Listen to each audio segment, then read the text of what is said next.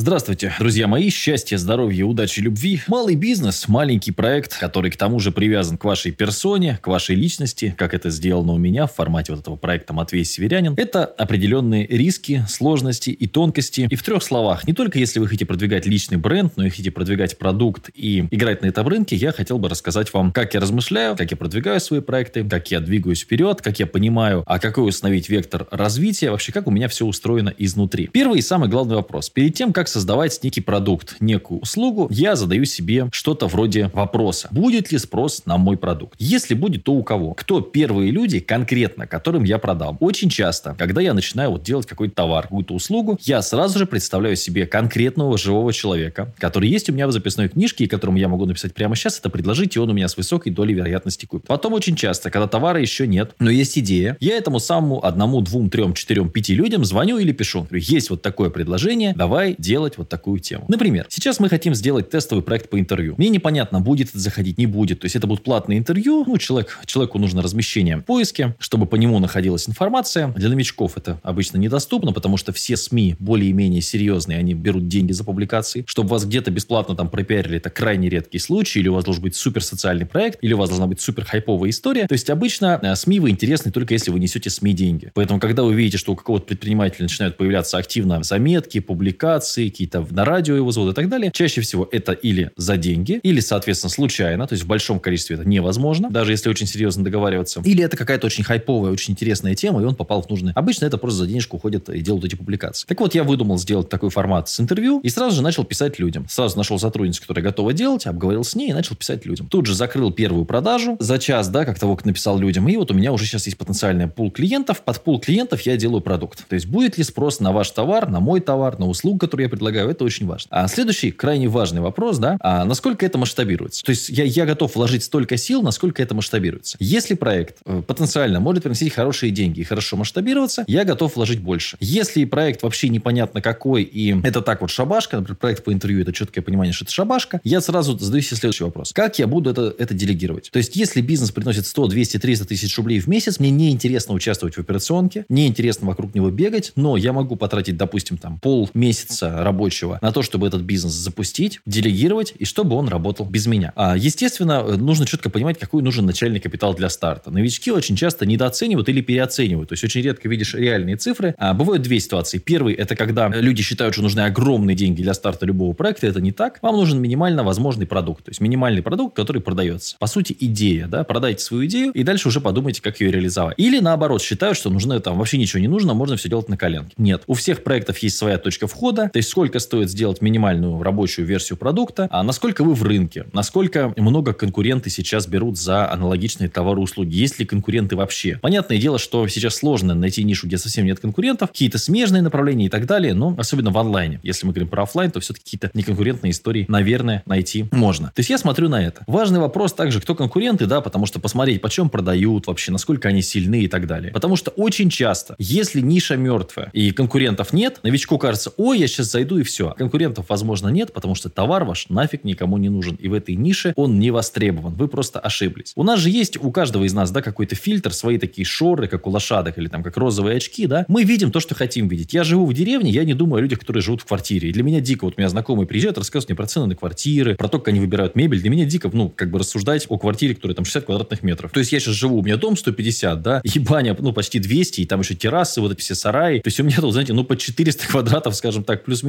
да, а, там жилой площади. И для меня рассуждать там про эти 60 квадратов, каких-то ну, маленькие помещения, то есть у меня там, а, ты, значит, ты мыслишь так, как, то есть ты, как ты живешь, да? Для меня рассуждать там про машину за там 200 а, тысяч рублей, я даже, ну, не представляю, то есть, что это за автомобиль. А для кого-то это реальность, да? Для кого-то реальность там свой самолет и яхта, и он там не рассуждает о тех, то есть, понятное дело, что мы все находимся на разных позициях. И вот самый главный момент, я, я это сотрудникам просто вбиваю в голову всем. Я говорю, мне наплевать, что думаете вы. Мне наплевать, что думаю я. Для меня самое главное, что думает наш клиент. Наш ключевой работодатель – это человек, который заходит на сайт, вбивает данные своей банковской карты, получает от нас товар. Все. Ну, поскольку у нас онлайн-бизнес в основном. Остальное меня мало заботит. Мало заботит. Был у меня товарищ с небольшой кофейнкой. Совсем небольшой, это что вы понимали, но метров 15, может, у него было помещение. Очень интересный такой случай. Мы сидим в этой кофейне, заходит мужик и говорит, почем у вас кофе? Э, ну, и товарищ ему говорит, 90 рублей эспрессо, там что-то 120, там американо, какая-то такая история. Мужик говорит, вы что, охерели? И уходит. Я говорю, а почему такая история? Он говорит, ну потому что здесь очень много работяг, рядом с заводом мы стоим, и они вот хотят кофе три в одном, а я им принципиально это кофе не наливаю. Я говорю, ну ты просто дурачок, ты просто дурачок, потому что э, если там кофе три в одном можно купить там оптом за 4 рубля и налить этому мужику за 15 рублей, учитывая, что конкуренции сейчас никакой нет, и ты стоишь на этом потоке, какой есть, но это поток. Ну, говорю, ты хотя бы получил бы этого, то есть он бы не ушел, матерясь от тебя. А сейчас ты пришел к тому, что пришел. То есть, возможно, ваш клиент это, ну, какой-то нищий человек, да, а ипотечник, весь закредитованный, с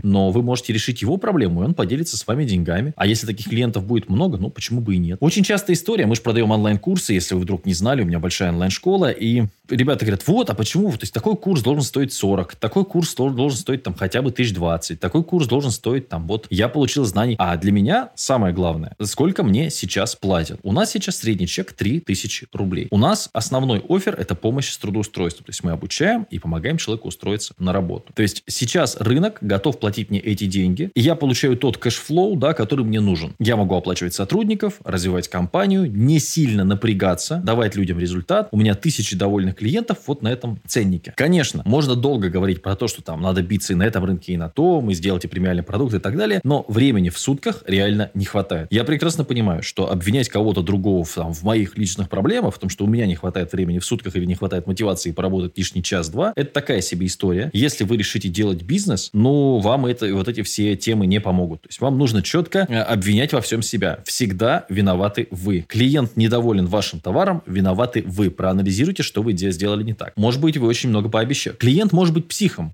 Нет проблем вообще. Но от того, что клиент псих, ситуация не меняется. Ситуация меняется только если вы а, проработаете а, себя. Клиент псих, хорошо. А почему вы продали психу? Хорошо. А клиент э, там требует возврат. Говорит, что ваш продукт говно, а вы с этим не согласны. А может быть, ваш продукт и правда говно. А что вы можете сделать, чтобы этот клиент, конкретно этот, не говорил, что продукт э, говно? Если ты работаешь от себя с вопросом, что я могу изменить в этой ситуации. То есть тебе не нравится вот это. Ну, действительно, это стрёмно. Что ты можешь изменить? Как ты можешь на ситуацию повлиять? И тогда это проактивное мышление, да? Реактивное мышление это как ежик, да? Пока не пнешь, не полетит. А проактивное мышление это когда ты садишься и говоришь, так, как я могу эту ситуацию проработать? Что я могу в этой ситуации поменять? Какие мне нужны э, ресурсы? Для меня самой лучшей системой аналитики много чего я использовал. Примечательно, что, что чем проще, тем лучше работает. Значит, свод-анализ. Берется лист бумаги, пишем сильные стороны, слабые стороны, возможности, угрозы. Вот решили вы начать какой-то бизнес. Сильные стороны, слабые стороны, возможности, угрозы прописали. Вот решили вы инвестировать куда-то. Сильные стороны, слабые стороны, возможности, угрозы. Вот решили вы что-то сделать. Сильные стороны. Вот все, прописываем всегда, постоянно. И эм, когда ты видишь э, возможности, когда ты видишь угрозы, ты сам их прописываешь. Нам здесь платят не за то, что мы много работаем. Нам здесь платят за то, что мы думаем. То есть, если ты правильно подумал, 7 раз подумал, один раз отрезал, это вот про наш онлайн-бизнес. То есть, правильно принятое решение может очень долго тянуть деньги, и ты можешь получать деньги только за потому, что ты придумал хороший офер, хорошее предложение. Перепаковал старый продукт, который вообще не очень продавался, да, но тебе очень нравился. И вдруг клиент его начал брать. В очереди стоять за ним. Вот за это нам платят деньги, за это мне платят деньги. Вот. И здесь нужно очень внимательно уметь анализировать, сесть, вздохнуть свежего воздуха и дать какой-то поток знаний, какой-то поток контента, какое-то интересное предложение повертеть, покрутить. То есть это творческая работа головой. И если вы хотите, чтобы ваш бизнес имел конкурентное преимущество, вы можете быть этим самым конкурентным преимуществом, и вы можете быть также абсолютно вашим недостатком. То есть у вас может быть плохая логистика, у вас может быть э, большой ценник, у вас может быть все что угодно, но вы – это самое главное колесо вашего. Вы, собственно, даже не колесо, вы лошадь, которая тащит эту телегу. Какой бы ни была ваша телега, на себе вывозить можно очень многие проекты, если мы говорим про малый бизнес. И на тех людях, если мы говорим про некое масштабирование, которых вы наняли, почему-то вы наняли именно их, приняли такие управленческие решения, ну, соответственно, вы за эти самые управленческие решения теперь отвечаете. Опять же, повторюсь, не устану, не устану об этом говорить. Люди сейчас не готовы покупать лишнее. И если ваш продукт не входит там в стандартную какую-то корзину да, потребления, вам нужно уметь этот продукт предложить так, чтобы его хотели купить люди, которые вчера об этом даже не думали. То есть очень часто приходится продвигать. Одно дело продавать хлеб. Там вообще история про то, чтобы на полку встать, да, и достаточно делать среднего качества хлеб, чтобы стоять на полке и тысячу лет его продавать. Совсем другое продавать продукт, который человек не планировал покупать. Убедить его, что его нужно купить. Не разочаровать человека. Вот это довольно сложно. Поэтому работа с продуктом всегда самое сложное, но и самое интересное в работе маленького предпринимателя, творческого, который опирается в первую очередь на свою голову, на свою креативность, на свои знания, на какую-то уверенность в себе, уверенность в своих силах. Это крайне важно. Поэтому что я могу изменить? Это самый главный вопрос. Я рекомендую его записать. Не нравится любая ситуация, не устраивает, прессуют конкуренты, какие-то проблемы, я не знаю, не дай бог, там с налоговой, проблемы там с э, сотрудниками. Что я могу изменить? Как я могу конкретно на эту ситуацию воздействовать, чтобы что-то поменялось? То есть, по большому счету, маленький бизнес, предпринимательство – это мышление, это умение а раз за разом побеждать в гонке с непредсказуемыми последствиями, с непредсказуемыми ресурсами, а постоянно рискуя, ввязываясь в драку, но за это вам, собственно, и платят деньги. То есть вы зарабатываете больше, потому что вы рискуете жопой. Когда я работал на работе в пятницу, часа в 2-3 можно было уже пить с мужиками чай и не думать ни о чем. Ни о чем. До понедельника абсолютно никто тебе не звонил, не писал, никакие. То есть на работе хоть потоп. Ты вот с работы в пятницу уходишь вечером, вот реально хоть потоп, хоть ядерная война, ты на эту работу до понедельника не пойдешь. Это другая модель мышления, и она прикольная по-своему. Потому что будучи коммерсантом, да, со своим маленьким проектом, ты постоянно в это втягиваешься. Ты ввязан в битву, ты можешь ответить ночью клиенту, может быть, у тебя какая-то идея, ты просыпаешься и идешь ее записывать. Работая на дядю, у вас такой проблемы не будет. Это огромное преимущество. И я не считаю, что правильная идея у молодежи, что все должны идти в бизнес, должны делать свой проект. Нифига подобного. Человек должен быть специалистом, чтобы его рабочее время стоило максимально. А